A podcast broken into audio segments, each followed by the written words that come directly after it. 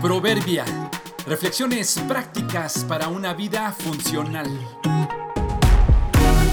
Septiembre 5. Añoranzas.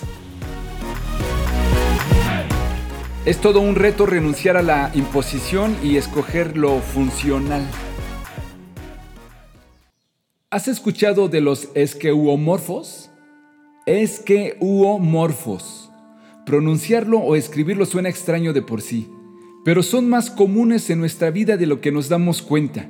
Están presentes en casi todos los ámbitos de ella. La palabra viene del griego esqueuos, que significa herramienta o contenedor, y morfe, forma.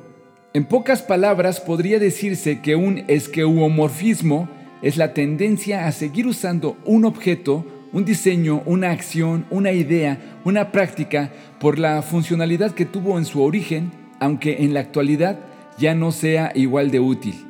Por ejemplo, los automóviles llevan el motor en la parte delantera porque los caballos jalaban las carretas desde adelante.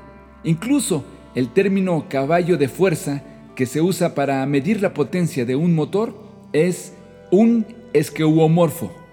El lugar donde son más obvios en la actualidad son las pantallas de nuestra computadora o teléfonos inteligentes. Por ejemplo, el icono que se usa para eliminar un archivo es un bote de basura. El de la cámara es una imagen de una de estas antigua. Incluso puedes seleccionar el clic de esta simulando el de antaño. Los esqueomorfos son vestigios del pasado.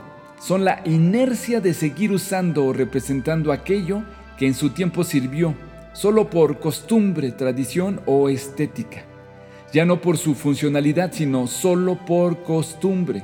Incluso lo puedes notar en los templos.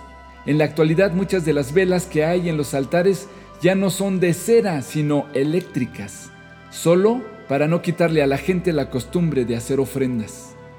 ¿Ya los descubriste? Aunque cueste trabajo pronunciarlos, están presentes en nuestro estilo de vida Mira las tendencias que tenemos de presionar a nuestros hijos a hacer lo que para nosotros funcionó, o lo incómodo que nos sentimos cuando alguien propone hacer las cosas de un modo diferente. Hasta tus creencias religiosas son en la mayoría de los casos imposición. Es todo un reto desafiar lo que crees de Dios y la iglesia porque nos da temor ir en contra de lo que todos creen en vez de tener convicciones propias. ¿Por qué crees lo que crees? ¿Por qué haces lo que haces? ¿Habrá algo a lo que sigues aferrado aunque ya no tenga sentido? La historia no hace más que repetirse. Ya todo se hizo antes. No hay nada realmente nuevo bajo el sol. A veces la gente dice, esto es algo nuevo, pero la verdad es que no lo es. Nada es completamente nuevo. Eclesiastés 1, 9 y 10.